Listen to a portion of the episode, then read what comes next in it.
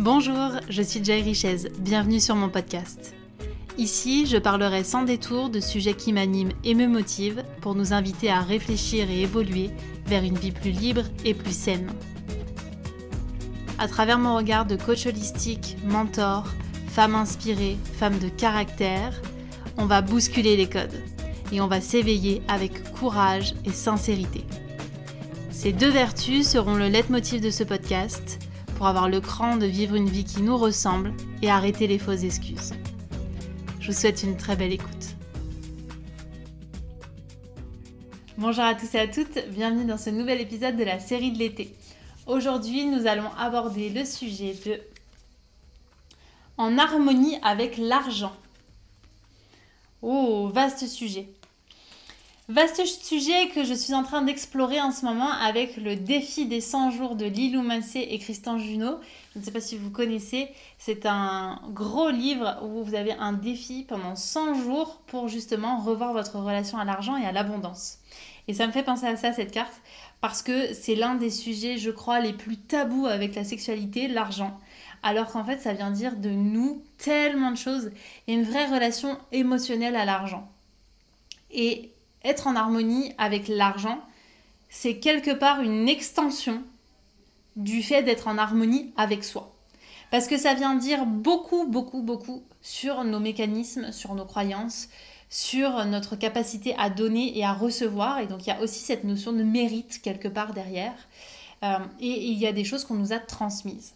Alors je vais essayer du coup de vous transmettre de par cette carte et de par cet épisode un petit peu de ce que j'ai appris au cours de ce défi et de comment ça se déconstruit pour moi, cette relation à l'argent.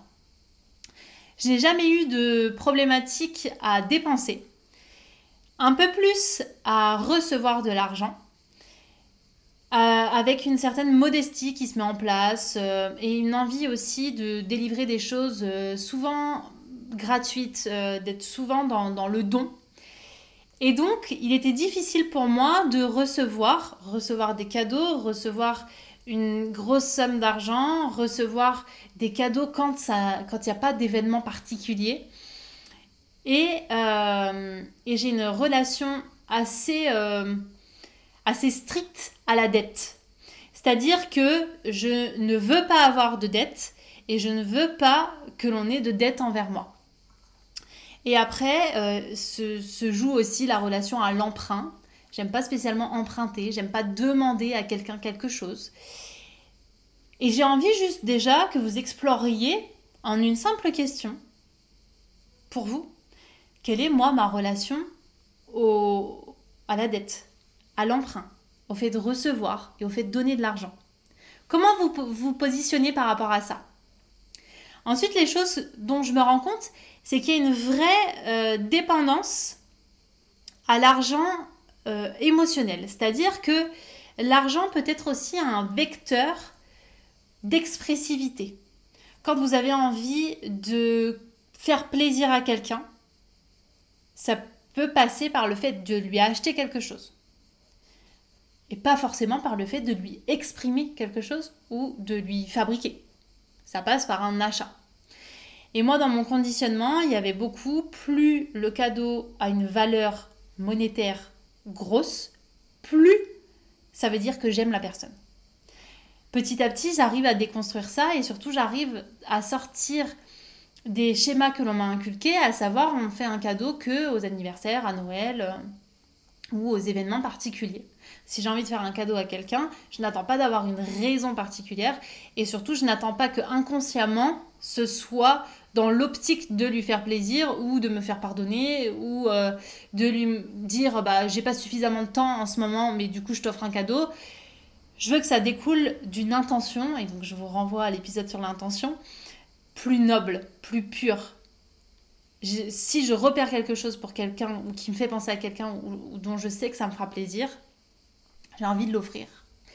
Et il y a aussi la, notion de, du coup, quand je vous parlais d'émotionnel derrière, il y a toute cette euh, structure autour de l'argent qui vient euh, nous, nous mettre des masques ou non.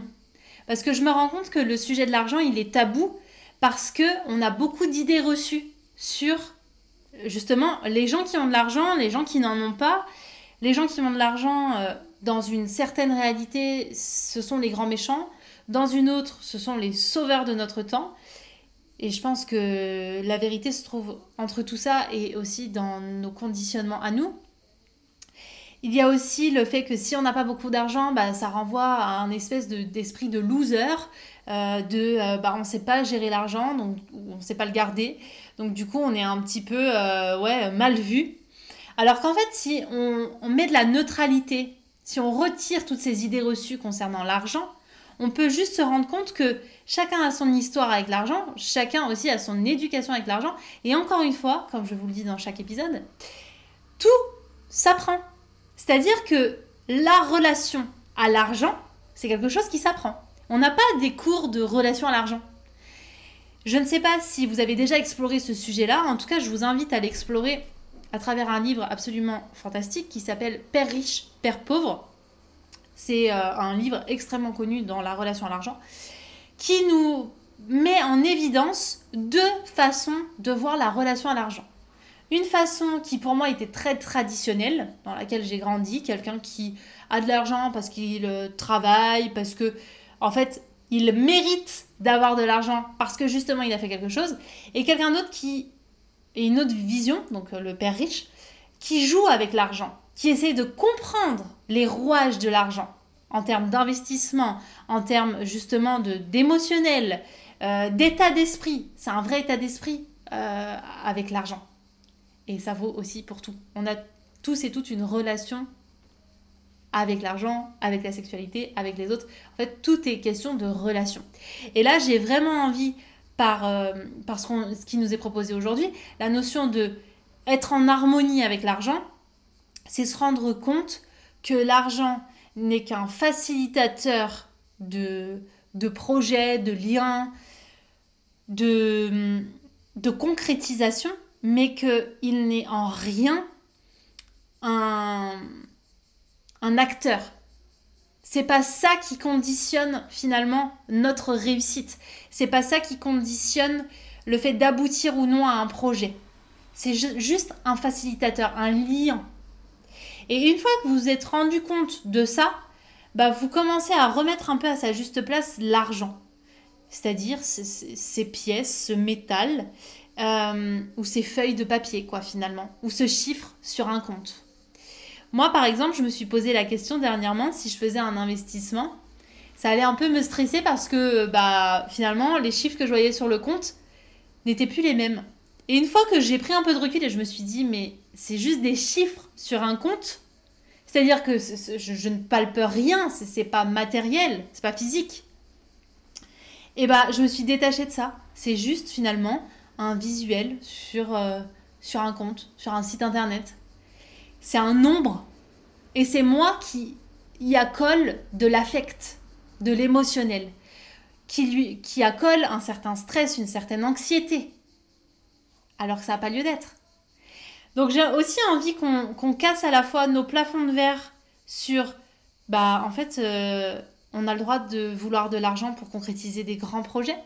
Euh, et on, on, ne devient pas le méchant de l'histoire si c'est le cas qu'on revoit aussi nos fondamentaux par rapport à ce, cette sécurité que nous assurerait a priori dans un certain monde l'argent, alors qu'en fait la sécurité elle est avant tout intérieure. Alors cette phrase est très bateau, je suis d'accord.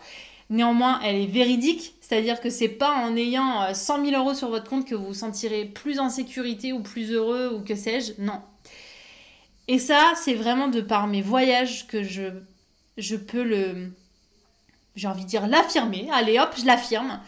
Les personnes les plus pauvres que j'ai pu rencontrer, en l'occurrence dans les favelas au Brésil, étaient, je pense, les plus heureuses. Tout simplement parce que ce n'était en aucun cas un chiffre sur un compte qui avait de l'importance. Ce n'était pas non plus le salaire qu'ils recevaient, les cadeaux qu'ils avaient. C'était encore une fois, détournés de ça. Ils avaient bien conscience que c'était un facilitateur, mais ils avaient surtout conscience que l'argent n'allait pas faire leur bonheur. Ce qui allait faire leur bonheur, c'est le partage avec les gens qu'ils aiment, c'est euh, le fait d'être dans un environnement qu'ils aiment, d'habiter dans un endroit où ils se sentent bien. Et c'est pas en ayant plus d'argent qu'ils allaient mieux se sentir. La personne que j'ai en tête, que justement j'ai rencontrée dans les favelas, avait suffisamment d'argent pour en sortir. Mais il ne souhaitait pas en sortir parce que c'est là où il y trouvait son bonheur. C'est là où il y avait son ancrage, c'est là où il y avait sa famille, ses repères. Et ça a été une vraie leçon de vie pour moi que de comprendre que moi, petite française privilégiée, qui n'a jamais eu de problème d'argent, bah en fait j'en faisais toute une montagne. Que l'argent était devenu un vecteur de bonheur pour moi, alors qu'en fait ça ne se situait pas à cet endroit-là. Donc que vous ayez les mêmes conditionnements que moi ou pas, c'est pas le propos. J'avais juste envie de vous partager un petit peu de mon cheminement. Je vous invite vraiment à vous questionner sur votre relation à l'argent. Si c'est un sujet qui est tabou chez vous, pourquoi ça l'est? Qu'est-ce que ça vient toucher en vous? Et qu'est-ce que ça vient dire de vous? Et si vous avez déjà commencé à déconstruire votre relation à l'argent, n'hésitez pas à me partager en commentaire ce que vous avez mis en place. Je vous embrasse.